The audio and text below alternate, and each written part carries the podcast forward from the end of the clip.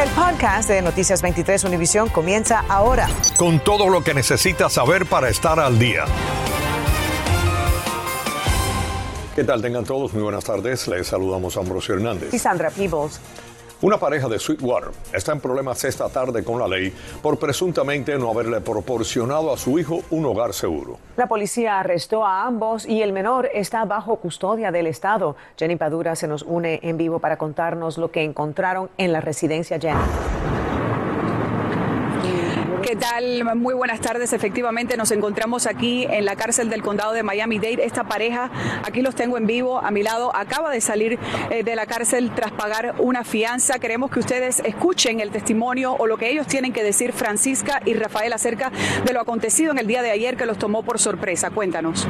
Bueno, eh, yo no pensé que, me, fuera, me fuera a pasar lo que me pasó. Eh, yo normalmente estaba ayudando, ayudándola a ella a limpiar la casa cuando de repente eh, una de mis amistades que estaba ayudándome a mí, lo siento que está gritando y cuando me somos la policía, de momento sí que llegó y entraron para mi casa eh, sin una orden, sin un papel, sin ningún permiso. Francisca, la policía dice que se llevan al niño porque no estaba en buenas condiciones la casa. El niño no tenía ni un rasguño, el niño no tenía nada, el niño, ah, el niño todavía estaba incluso durmiendo, me decían no porque estaba durmiendo, el niño se me levantó a las 6 de la mañana, se me durmió otra vez, no, pero el niño, el niño se levanta, la hora que se levanta el mismo, yo no lo voy a despertar porque tú me estás diciendo que lo tengo que despertar, no es justo. Yo no voy a romperle el sueño al niño. Entonces se ve que no dormido toda la noche. Él sí duerme de la noche, él duerme, duerme a las 10 o se duerme a las 11. Después se me levanta a las 6 o a las 5 de la mañana, se vuelve y se acuesta. Muchísimas gracias. Vamos a regresar con ustedes más adelante, pero de momento vamos a pasar con el reportaje que les he preparado.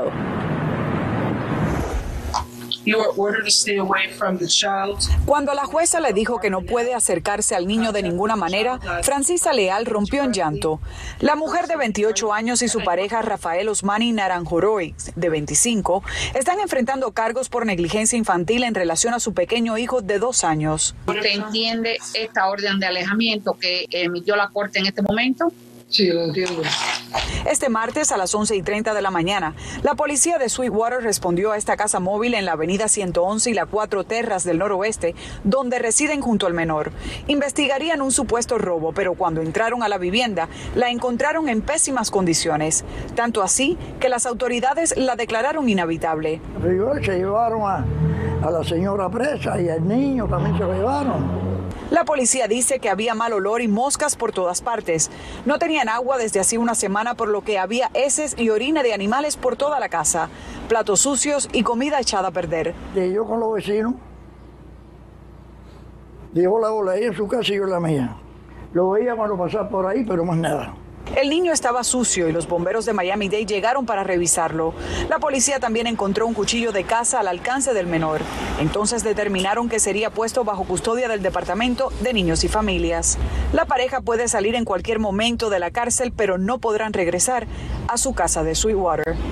Padura nos informó en vivo. Gracias, Jenny, por ese reportaje. Las autoridades arrestaron a un estudiante de 12 años de edad de la escuela intermedia Crystal Lake en Pompano Beach por acusaciones de escribir amenazas de muerte contra la escuela. La policía dijo que un estudiante se enteró de la amenaza y lo publicó en las redes sociales para advertir a los demás. La amenaza detallaba un plan para infiltrarse en la escuela por todas las entradas y poco a poco matar personas. La investigación policial continúa.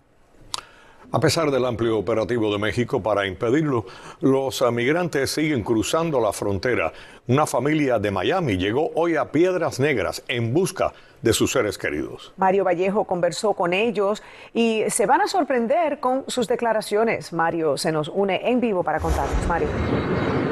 Así es, Sandra y Ambrosio, y muy buenas tardes. Estamos en la orilla sur del río Bravo. Allí están las autoridades de México, están esperando a ver si estos dos cubanos que están en medio del río Bravo desisten en su intención de cruzar. Son imágenes en vivo que ha sucedido, que ellos han tratado de cruzar el río Bravo por la parte más ancha. Le gritan a las autoridades de Estados Unidos que son cubanos, pero nadie acude a ellos. Las imágenes hablan por sí solas. Un helicóptero de las Fuerzas de Seguridad de México baja casi a ras de agua e impide el paso de los inmigrantes hacia la orilla de Estados Unidos. Sin embargo, en contraste con lo que ocurre en México, en la orilla del río Bravo perteneciente a Estados Unidos, un cubano que opera el canal de YouTube Atracción 1982 muestra cómo un soldado americano se mantiene inmutable ante el cruce de dos parejas de cubanos emocionados por llegar a la orilla de la libertad. Hola, ¿de dónde son? Cuba. Cuba. Durante años, este hombre ha pescado en el río Bravo y jamás vio tantos inmigrantes cruzando. No, nunca. No, tampoco. ¿Desde cuándo para acá? La última, a últimas fechas, o sea, últimamente es cuando se ha visto, pero anteriormente a esto no. En la misma orilla, las cámaras de Univisión 23 llegaron en el momento justo en que varios agentes de la policía municipal interrogaban a una familia residente en Miami que viajó a México para conocer sobre sus seres queridos detenidos en un centro de inmigración. Gracias a ustedes que están aquí, porque ya estaban como eh, para detenernos. Uno que llegó me puso para atrás el carro y me dijo que de lo que yo hablara dependía si me metía preso. Mi padre, que tienen detenido hace dos meses, le pusimos un abogado no lo quieren soltar. Son emigrantes, pero en realidad no han cometido nada. Si los van a deportar, que los deporten, que vayan a hacer lo que vayan a hacer, pero en realidad no tienen por qué estar detenidos ahí. Así es las condiciones que, que, están ellos y la esposa de mi sobrino es la que, la que está atrás. Así llevan ahí dos meses detenidos. Este grupo de cubanos visitó recientemente a sus familiares y lo que vieron, aseguran, es algo que conmueve a cualquiera. Noticias 23 obtuvo imágenes del interior del centro que próximamente estaremos revelando.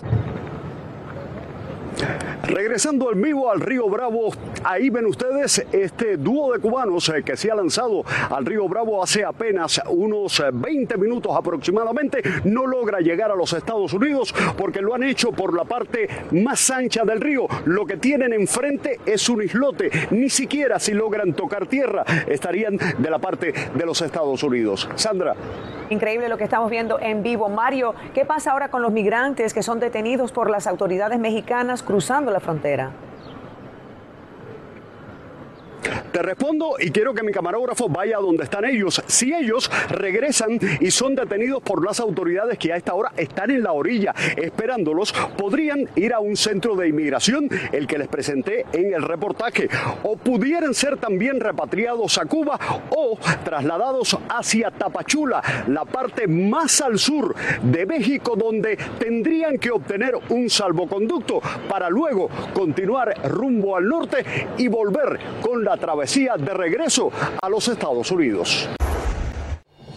Estás escuchando el podcast de Noticias 23 Univisión.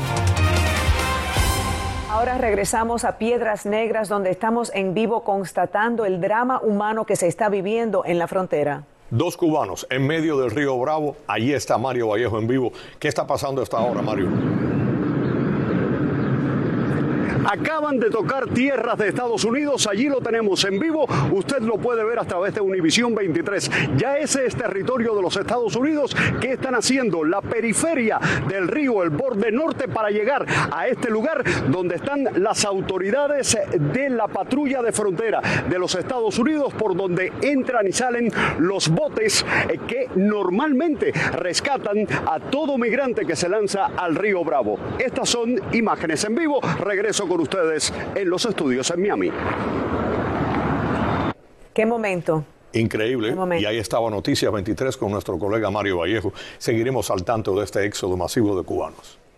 La violencia en las escuelas sigue sacudiendo a la comunidad. Hoy llega a Noticias 23 más video de violentas peleas entre niñas. Y en esta oportunidad hasta una maestra resultó lesionada.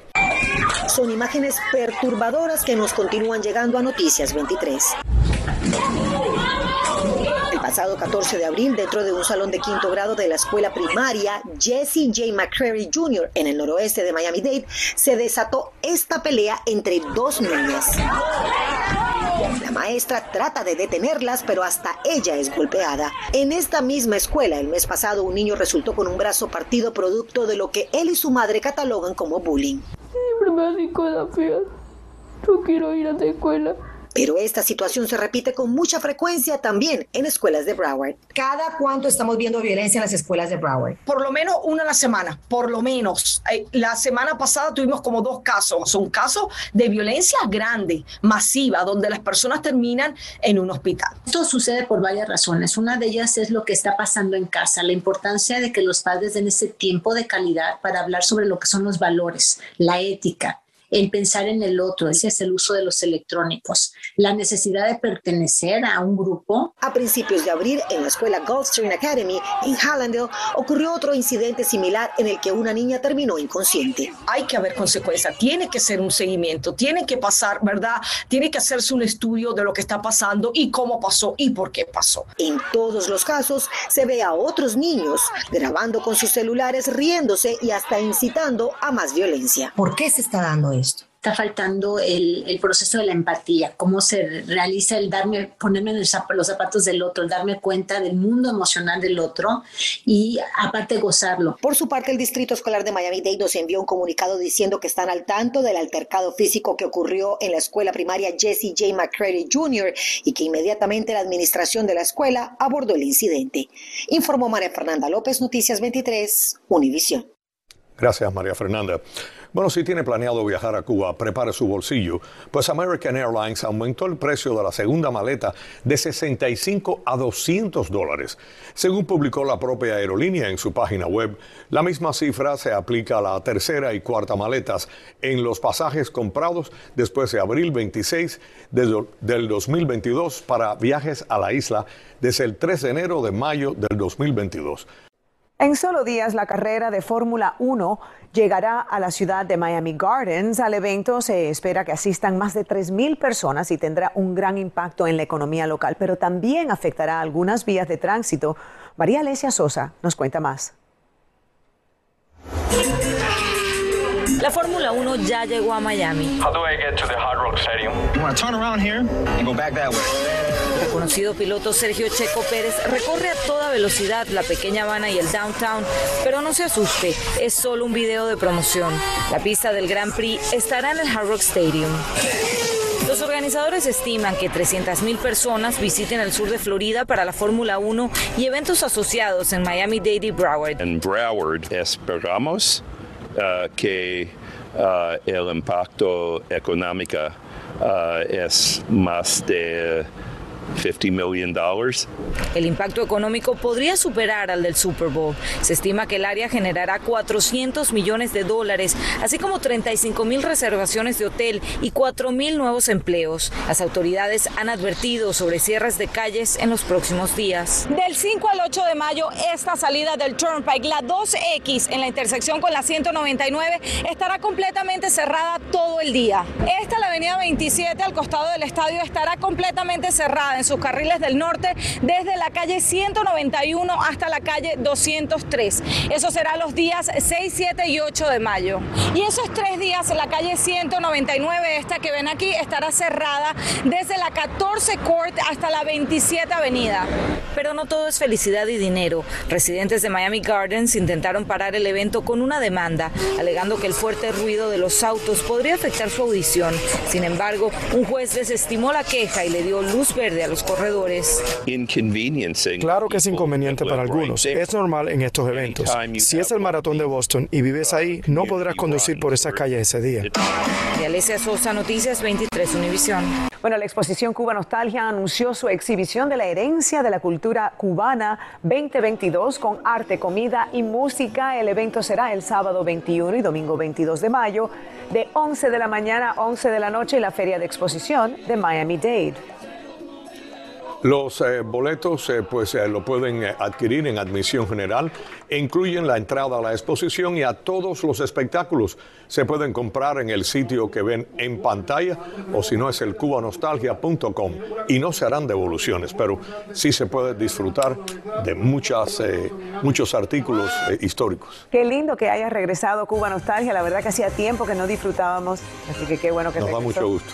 Y con eso nos despedimos amigos. Acabas de escuchar el podcast de Noticias 23 Univisión. Puedes descubrir lo mejor de los podcasts de Univisión en la aplicación de Euforia o en univision.com diagonal podcasts.